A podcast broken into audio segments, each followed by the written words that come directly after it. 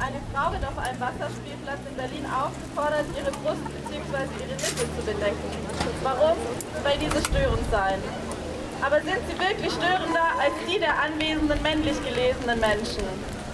Dies ist nur eins von vielen Beispielen.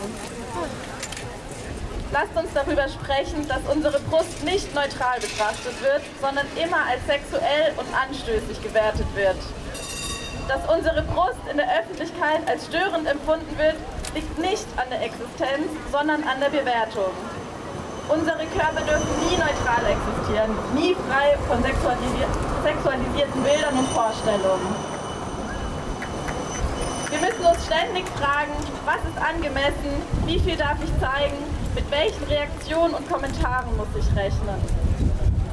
Ob im Park, am Strand, beim Sport oder auf Social Media, Überall werden weibliche bzw. weiblich gelesene Nippel zensiert und stigmatisiert. Immer mit der Begründung, dass diese nicht das gleiche seien wie männlich gelesene Nippel, weil wir eben Frauen seien.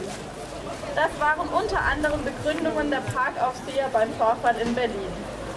Aber bestimmt haben viele Anwesende von euch schon Ähnliches gehört. Diese Reaktionen basieren auf der Vorstellung, dass weiblich gelesene Nippel immer etwas mit sexueller Handlung zu tun hätten. Das ist etwas, was von außen und vor allem von Cis-Männern an unsere Körper herangetragen wird und es ist einfach nur frech. Es ist übergriffig und nicht in Ordnung.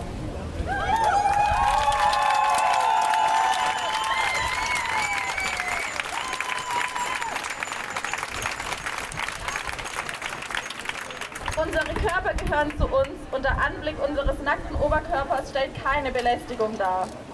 Unsere Körper sind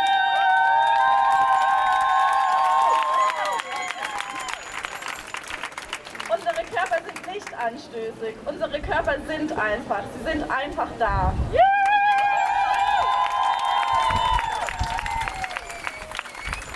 Wir wollen dieselben Freiheiten genießen können wie männlich gelesene Männer, äh, Menschen bzw. Cis-Männer, die keine Angst haben müssen, dass der bloße Anblick ihres Oberkörpers als belästigend betrachtet und sexualisiert wird. Wir fordern daher die Gleichheit der Brust und eine neutrale Betrachtungsweise auf jede weiblich gelesene Brust.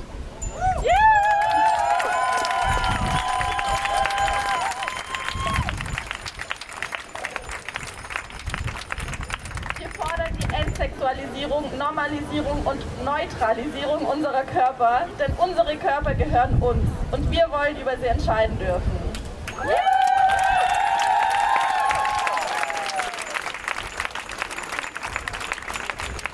Wir kommen heute zusammen und wissen alle, dass wir heute nicht ohne Bewertung oben ohne demonstrieren können.